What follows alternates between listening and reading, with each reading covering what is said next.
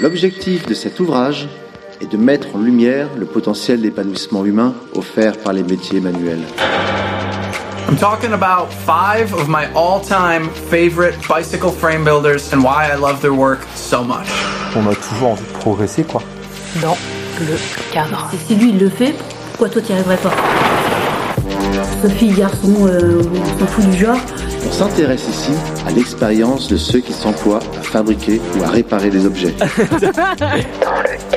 Camille Industries, Longtail et Cargo à la fois. Vous écoutez Dans le cadre, un podcast sur les cadreurs et cadreuses vélo destiné à tous les monomaniaques et passionnés de la bicyclette. Mon été 2022 a été gravé sous le signe du cycle. Des rencontres cyclo-féministes à la Baïkoire, de ciné-cyclo en festival qui partent à la dérive, j'ai aussi fait un saut au concours de machines qui avait lieu cette année à Roubaix, où j'ai retrouvé François Coponnet des cycles itinérance. Il est bien connu pour être l'ancien cadreur de Randocycle, boutique émérite située dans le 12e arrondissement de Paris. À la fin du concours, donc, je grimpe dans le camping-car de François et Trudy. Nos trois bicyclettes accrochées au porte-vélo, direction Mousson, à 400 km un peu plus à l'est. Pas loin d'être bordé le soir après avoir été nourri à la Turgoule, une spécialité normande qui ressemble vaguement à du lait, je n'ai pas de doute qu'ils ont pas mal pratiqué l'accueil des cyclotouristes de passage. Le matin, en sirotant son bol de chocolat chaud, François m'explique qu'il aime les épreuves, les concours et son émulation, mais pas vraiment la compétition. Il est ok pour la nouveauté et les changements, mais pas la course à l'armement. Source intarissable d'anecdotes, d'histoires et d'enseignements, j'ai passé trois jours dans son atelier à l'observer braser. C'est parti pour un cours d'histoire du vélo et l'éloge des haubans à plaquettes rétro. Clairement, François, il a loupé une vocation. S'il est bon cadreur, il est aussi excellent professeur. Affairé à me montrer des moyeux maxicars et me donner des conseils avisés pour débloquer des tiges de sel coincées dans le cadre, franchement, j'ai eu du mal à m'en aller. Cet épisode est coupé en deux parce que j'avais envie de tout garder et que même en coupant large, ça faisait une heure. Mais promis, vous allez aimer. Salut François, Bonjour Camille.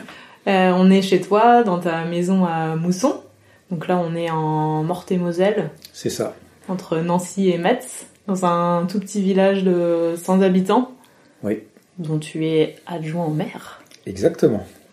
Dans ton atelier, euh, j'ai vu pas mal de randonneuses, Oui. un tandem. Mhm. T'es plutôt connu pour euh, fabriquer euh, des tandems et des vélos de voyage. C'est ça, oui. Je fabrique pratiquement que ça. Je fabrique pas de vélo de course parce qu'on m'en demande pas.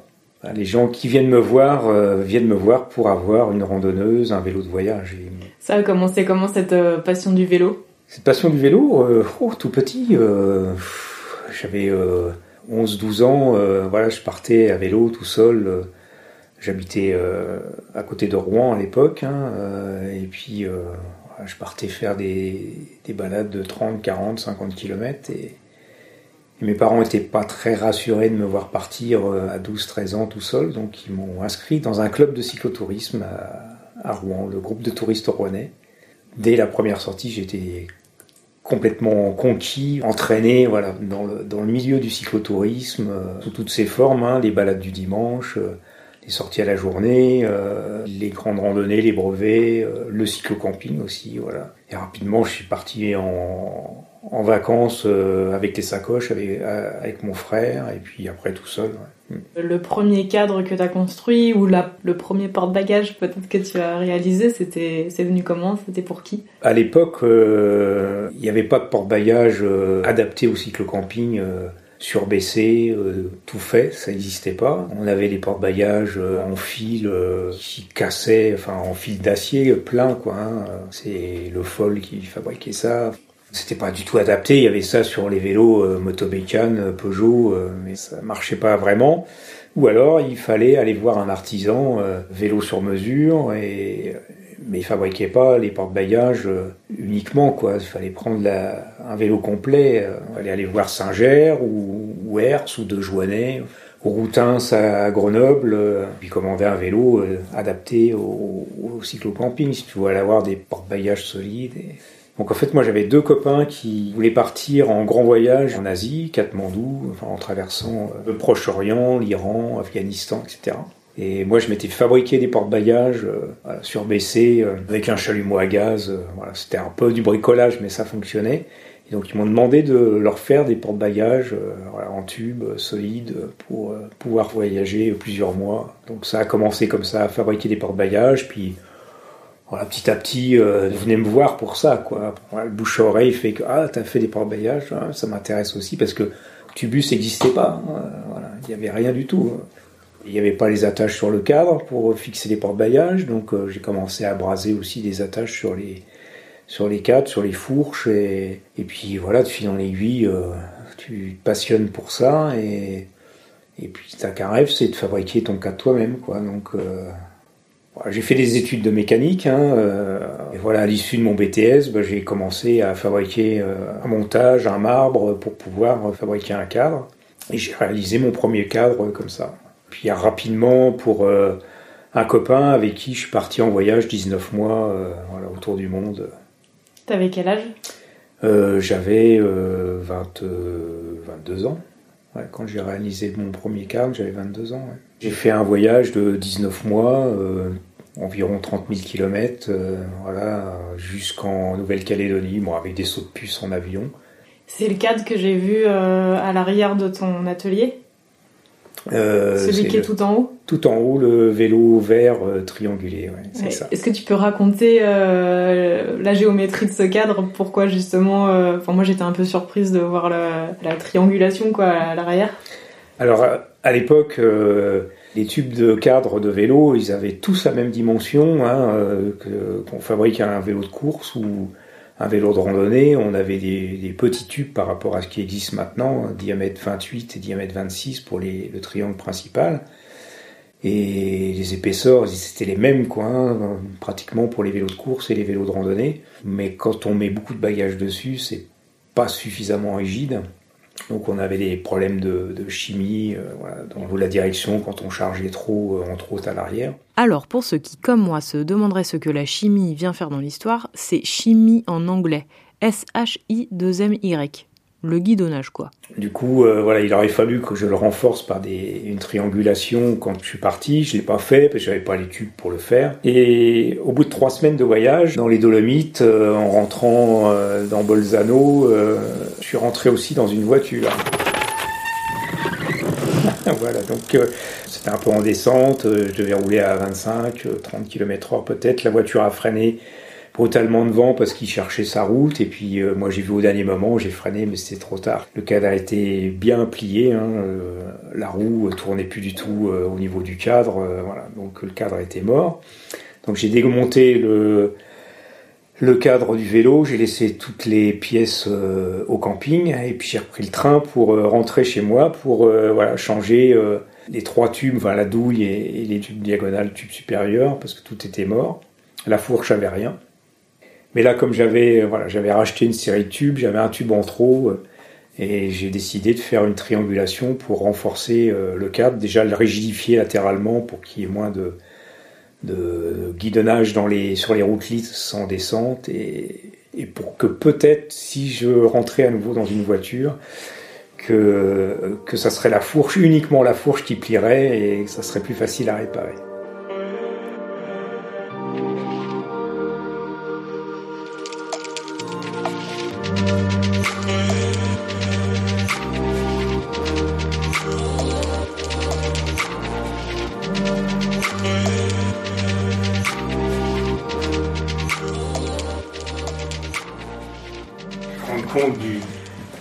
Du fourbi qu'il y a.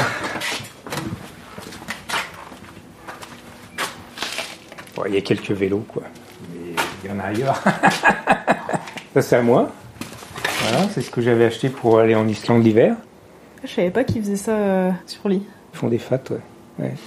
Derrière, c'est un vélo, euh, ma vraie première randonneuse que j'ai acheté euh, quand j'avais 16 ans. C'est un vélo d'artisan, c'est un, un goéland. euh, il a été repeint, hein, mais il avait une belle couleur marron avec des filets euh, tout le long des tubes et tout. Et qui était en vente d'occasion chez un marchand de vélos, là où j'habitais à côté de Rouen. Et fabriqué par Louis Moire, la marque Goéland. Donc c'était un artisan réputé à l'époque à Paris.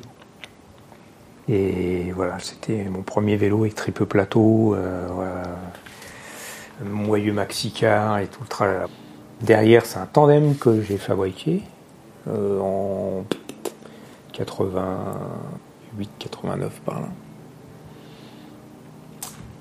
On dirait qu'il y a quatre plateaux. Il y a quatre plateaux. Il y a quatre plateaux. C'est Ouais. possible, quatre plateaux. Mais tu vois.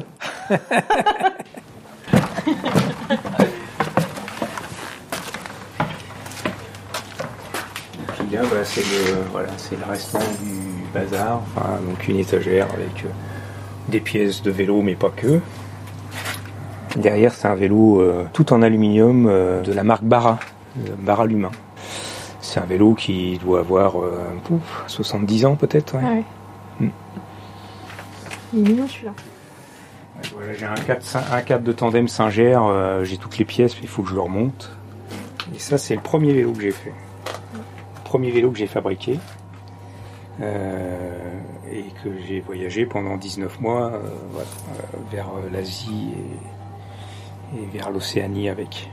Voilà. Équipé avec un tambour de tandem Maxicar à l'ancienne, trois freins, deux sur patin, un sur tambour. Franconais. Je Ça, pas. c'était- ma première marque. Vrai. Contraction de François et de Coppola.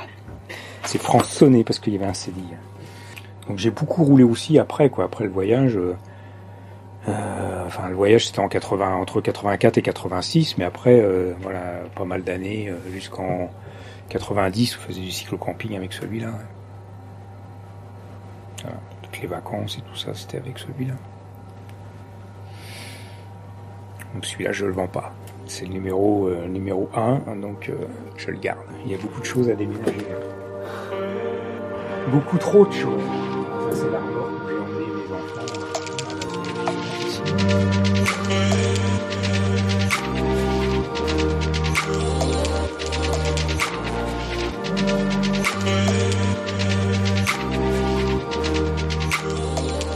Donc tu fais ton, tu fais ton tour du, enfin ton demi-tour du monde. Tu rentres chez toi et, euh, ensuite tu vas directement euh, travailler chez Randocycle ou? Non, non, non. J'ai travaillé dans l'industrie, dans une usine euh, Valourec, hein, qui fabrique des tubes, mais c'est pas du tout les mêmes tubes que pour les vélos. hein. C'est des tubes pour les forages pétroliers, pour les pipelines.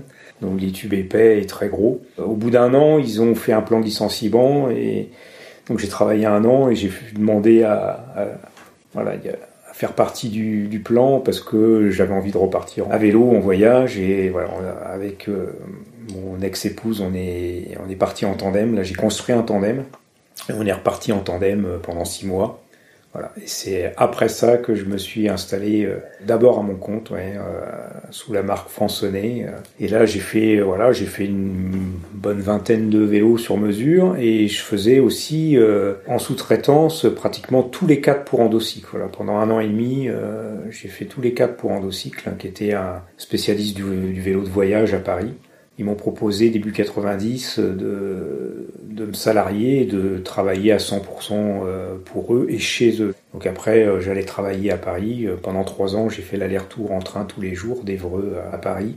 On a fait construire une maison à Évreux euh, avec un grand sous-sol et j'ai pu réinstaller mon atelier chez moi. Du coup, je travaillais euh, à domicile, je faisais les cadres chez moi à Évreux. Je les emmenais à Paris euh, toutes les semaines. J'emmenais un ou deux cadres euh, voire trois même sous le voilà dans le train sous le bras. Et voilà je finissais euh, des montages sur place où je fabriquais des porte-bagages chez Randocycle et ça j'ai fait ça après pendant euh, 17 ans au total quoi j'ai chez Randocycle j'ai été 17 ans chez salarié euh, cadreur chez Randocycle Mais t'es parti avant que la boutique ferme. oui, j'ai arrêté en 2007, de pas avoir les clients euh, et de pas savoir qui allait rouler dessus et toujours travailler dans mon sous-sol, euh, chez moi comme à Paris d'ailleurs, chez Randocycle, je travaillais au sous-sol, de pas voir le jour. Bon, voilà, au bout de 17 ans, j'en ai eu assez et puis euh, donc j'ai fait autre chose. J'ai travaillé un petit peu en chèque emploi service euh, où je faisais un petit peu plus de vélo, mais voilà, du carrelage, électricité, plomberie, euh, salle de bain. Et puis euh, après, j'ai retrouvé du travail. J'étais embauché dans un chantier d'insertion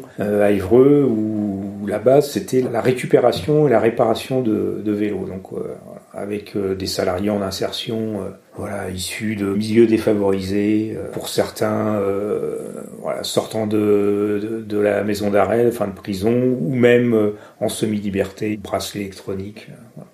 Donc je suis resté voilà pendant sept ans, toujours dans le vélo, mais voilà c'était du vélo de récup, du vélo bas de gamme, donc on faisait des réparations et je faisais surtout du social avec mes, mes salariés en insertion. Je faisais plus de social que de réparation de vélo.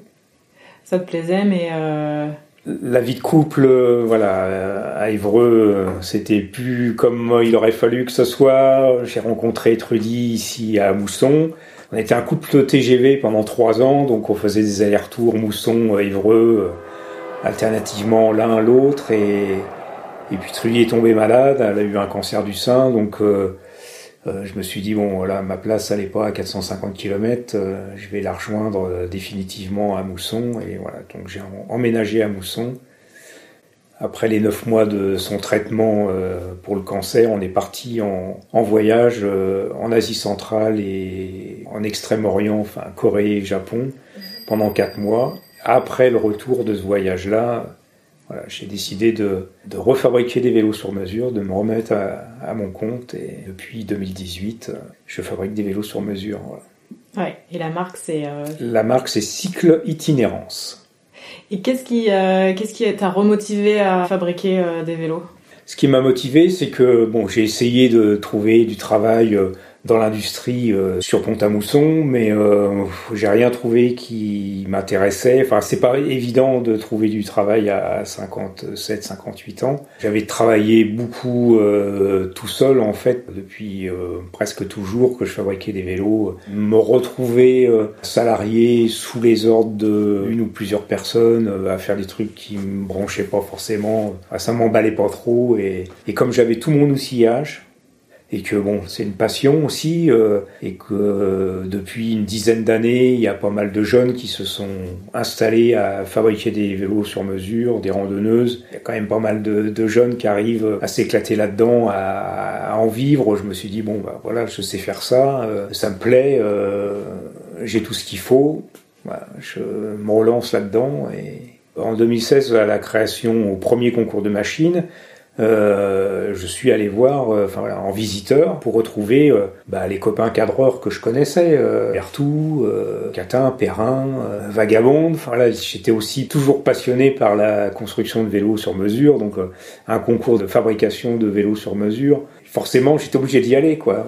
J'ai vu euh, toutes les tous les nouveaux constructeurs euh, de l'époque, hein, euh, à la fraise qui se lançait, euh, François Co avec Edelbike et plusieurs autres quoi, Soigny qui voilà qui était en rookie, Sébastien Klein aussi avec les cycles brevets. Enfin voilà il y avait il y avait quand même un renouveau là-dedans et voilà c'était super intéressant de voir qu'il y ait des des jeunes qui, qui, qui, se lancent à nouveau et voilà, qui fabriquent des super belles machines. Quoi. Donc euh, c'est un métier passion, tu voilà, tu fabriques pas des vélos pendant 20 ans et sans, sans, sans les oublier. Donc il euh, y a un truc qui te branche, tu vas voir. quoi. Est-ce que tu peux un peu raconter justement le le moment où tu as commencé, combien de cadreurs il y avait euh, grosso modo en France Pour toi, c'était comment à l'époque euh, la position euh, là-dessus C'était quelque chose de complètement reconnu ou il y avait quand même pas mal de gens qui faisaient ça à l'époque, moi, quand j'ai commencé, donc fin des années 80, début 90, le représentant de chez Reynolds, il avait 200 clients en France qui lui prenaient des tubes. Donc potentiellement 200 cadreurs à l'époque en France.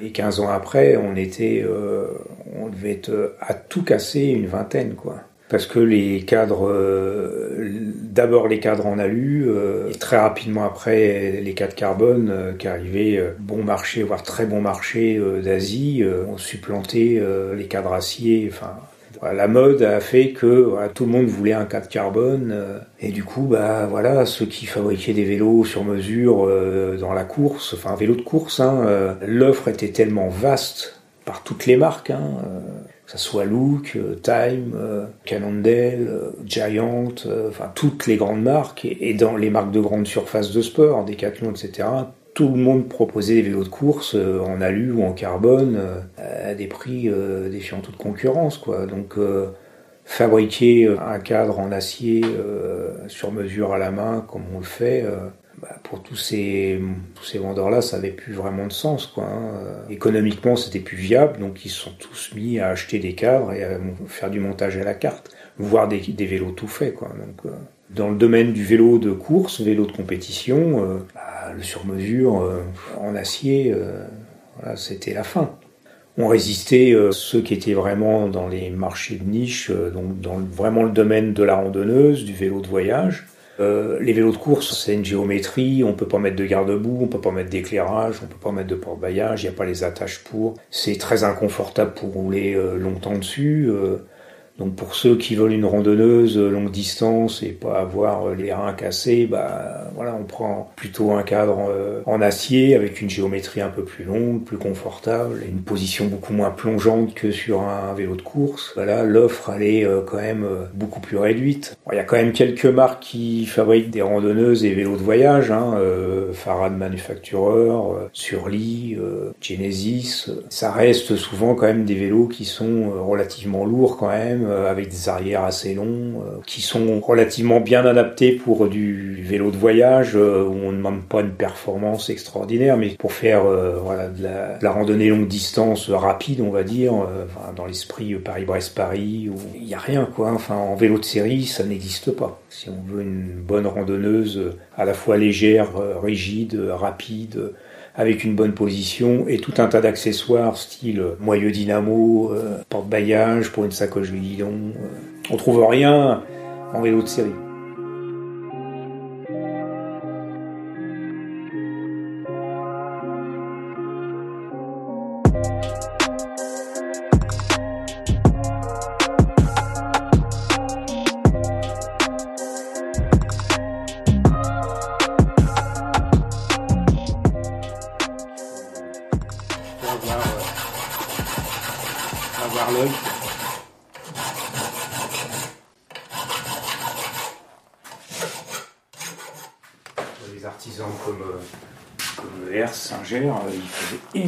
Trucs à la main. Les potences euh, Hertz en alu, ajouré au milieu et tout ça, tout était fait à la main. Ah ouais. Mais les gars qui venaient bosser euh, le, samedi, euh, qui bossaient ailleurs, dans, à la SNCF ou autre, qui venaient bosser chez René Hertz, faire des pièces comme ça, polir des manivelles, des, potences, c'était un, nombre d'heures. et s'il avait fallu payer euh, des gens euh, plein pot avec les charges et tout, euh, c'était pas possible quoi. Donc c'est des gars qui venaient faire comme ça 2-3 heures par semaine, payés au black, enfin en payant en, pièces, voilà quoi. Chose qui ne peut plus faire maintenant quoi.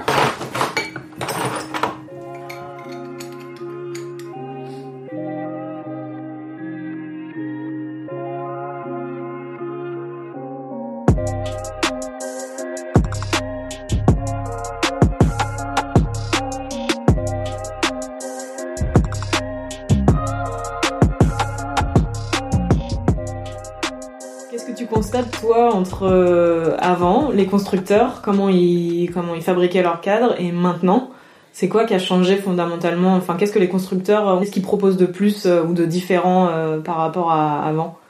Le matériel euh, disponible a évolué. Hein. On construit plus un vélo euh, en 2022 comme on le faisait euh, il y a 20 ans. Quoi. C'est, il y a eu l'apparition des freins à disque. on a un choix plus vaste au niveau des, des tubes, des fabricants de tubes, Reynolds, Columbus ou des Dachai pour les tubes acier, je parle, en termes d'épaisseur, de diamètre, euh, de composition aussi de l'acier, euh, des, traitements thermiques qui sont appliqués sur les tubes. Euh, voilà, il y a 40 ans, on, avait peu de choix en fait. Hein. Bon, déjà en diamètre, ça se limitait à pas grand-chose. Maintenant, on a des, tubes suivant la pratique, la corpulence du pilote. on peut mettre des tubes plus ou moins gros, plus ou moins épais avec des aciers euh, plus ou moins résistants. Sur le vélo en lui-même, enfin les composants du vélo, euh, la plus grosse avancée euh, voilà de ces dernières années, c'est les freins à disque. on est passé vraiment du 100% patin à, en 2022, on est quasiment au 100% disque. moi, je trouve que c'est plus compliqué, quoi. Ça demande beaucoup de précision. Voilà, toutes les attaches liées aux freins à disque, c'est c'est plus complexe euh, que d'installer euh, quatre tasseaux euh, support de cantilever ou de V-break. Quoi. C'est bon, braser quatre tasseaux. Moi, je suis passé allez, 20 minutes à braser quatre tasseaux. Une fourche en acier, il y avait quasiment pas d'attache dessus. on pouvait se servir des œillets pour les porte-baillages, enfin les œillets des pattes de fourche. Puis on brasait deux tasseaux de frein, puis c'était terminé. Quoi. Moi, je fabriquais une fourche, ça me prenait une heure et demie, deux heures. Alors que maintenant, avec euh, les pattes de disque, euh, les pattes spéciales pour les moyeux dynamo, euh, les pattes que on est obligé de rajouter parce que les disques gênent les trinques de garde-boue, donc on est obligé de rajouter des pattes supplémentaires. Les porte-bagages, on peut pas se resservir des œillets parce que ça passe juste devant les étriers de frein, donc on peut plus régler les étriers de frein si le porte-bagages passe devant. Donc toutes ces attaches supplémentaires, les œillets pour maintenir les gaines qui vont vers l'étrier de frein, là où je passais euh, deux heures sur une fourche, je passe cinq heures maintenant. Quand j'étais chez Randocycle, on fabriquait, je fabriquais beaucoup beaucoup de vélos de voyage, des jeunes qui partaient faire le tour du monde et la finition des brasures, le polissage, etc. Ça leur était indifférent, pourvu que le vélo soit solide, ne casse pas et fasse le job. Plutôt que de payer euh, du temps sur les finitions, sur le temps passé à la lime, il préférait avoir des, des brasures euh, brutes ou voilà pas finies à l'extrême comme on peut faire maintenant. L'argent gagné là et acheter des sacoches ou une tente ou un réchaud. Sur ces vélos de voyage là, euh, je passais beaucoup moins de temps euh, voilà sur toutes euh, ces finitions qui sont simplement esthétiques mais n'apportent rien en termes de, de résistance du vélo. Donc là où je passais où je sortais un cadre pratiquement dans la journée, bah maintenant je passe trois jours.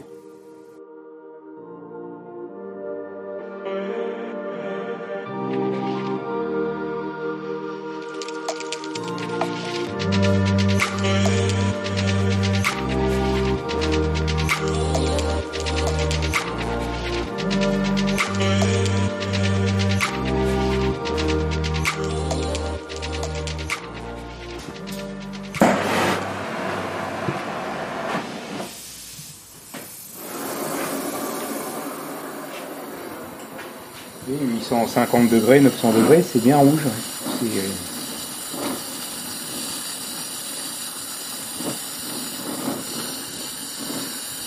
je sais pas si ça se voit sur les photos. Ouais. J'ai un copain qui me disait, oh, toi tu fais de la lime avec ton chalumeau. Pourquoi? S'il y a un endroit que je vois qu'il y a une il y a une bosse, un machin, je reprends avec le chalumeau, avec la flamme, et puis je réétale la brasure pour que, en fait, au final, j'ai quasiment plus de lime à faire. S'il y a un surplus à un endroit et qu'il y a un manque, donc je rechauffe, je, je, déplace la brasure rien qu'avec la flamme pour que. Voilà,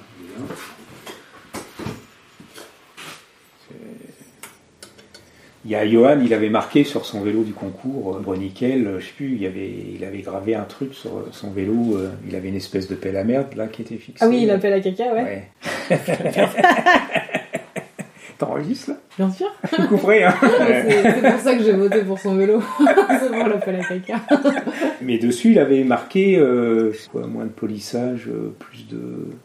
Clairement, il est pas limé parce que je préfère faire autre chose à la place. Ah oui, oui, d'accord, ouais. Bah la devise écrite sous la fameuse pelle, c'était Pensez moins, pensez plus. Je suis toujours content du résultat quand euh, j'arrive à faire une pseudo-brasure bien polie, machin, puis une fois que c'est peint, tu vois plus rien, et, les clients qui disent waouh, c'est beau. Donc ça, ça me satisfait, mais à faire, je trouve ça, je trouve ça chiant. C'est pour ça qu'il faut arriver à faire un cordon le plus propre, le plus régulier, le plus lisse possible pour que derrière, à la lime, euh, ça, soit une galère, quoi.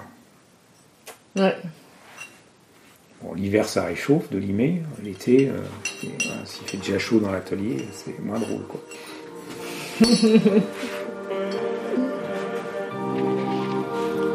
comme la ballon.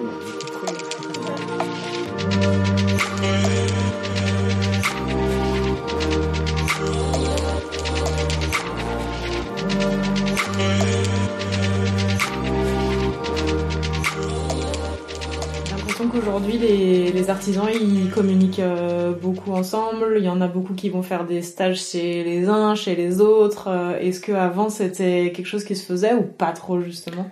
Non, il y a 30 ans, euh, même une vingtaine d'années, il y avait peu de communication entre, entre les constructeurs. Chacun bossait dans son coin.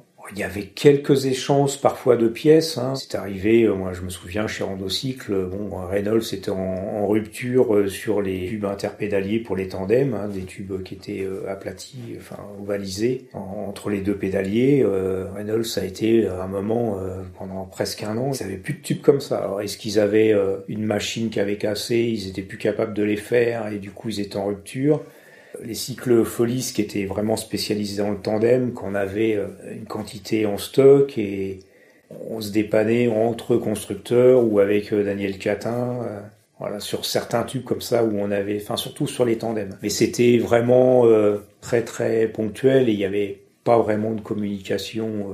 Alors que maintenant, par le biais de l'association des artisans du cycle, on est regroupé en association, on se rencontre au moins une fois par an au moment du concours de machines. C'est la fête du vélo sur mesure, quoi. Donc euh, ça dure euh, quatre jours, euh, on roule ensemble, on échange euh, voilà nos points de vue, nos combines, nos, nos galères pour trouver des pièces. Il y a une entraide quand même entre les constructeurs, euh, un échange, on se connaît, on mange ensemble. voilà, c'est sympa quoi. Enfin, Tu l'expliques parce que justement maintenant vous êtes peu nombreux à faire euh, ce métier? On est peu nombreux, puis tous avec la même passion, donc euh, voilà.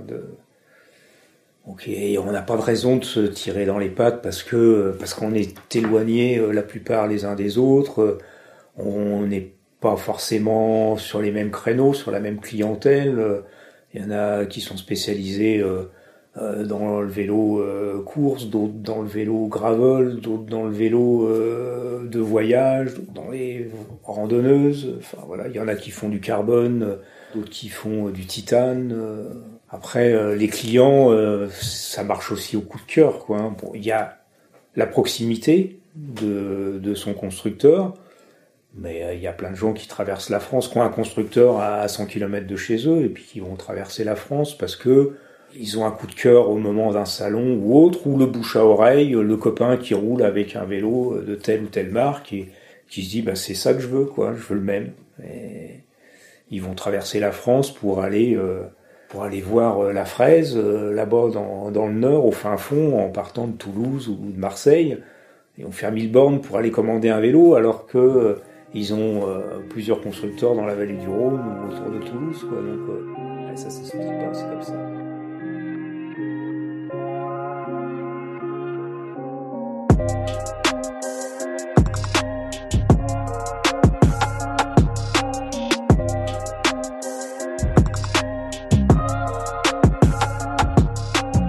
Voilà, c'est fini pour la première partie. La semaine prochaine, on parle de fourche truss, de 650B et d'obsolescence programmée.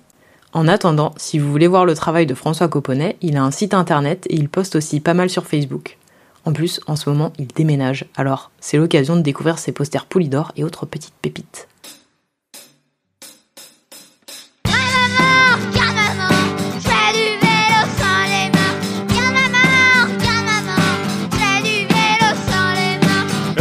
Et tu n'as encore rien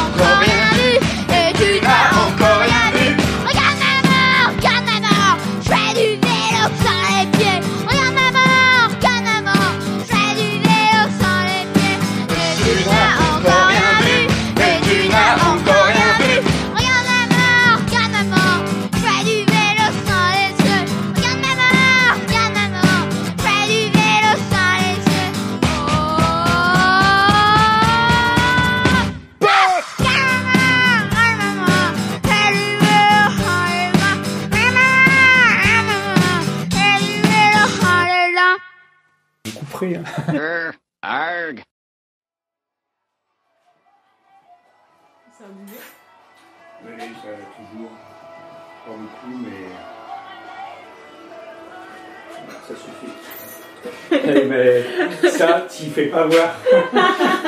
Ouais, mais vous dites tout, tout ça. vous dites tout ça. Ah bon, je suis Oui, pas seul à dire oui, vous avez ça. toujours un truc où il faut pas montrer. Euh... On va surtout pas montrer que je fais ça comme ça. Mais tout le monde fait pareil. Exactement.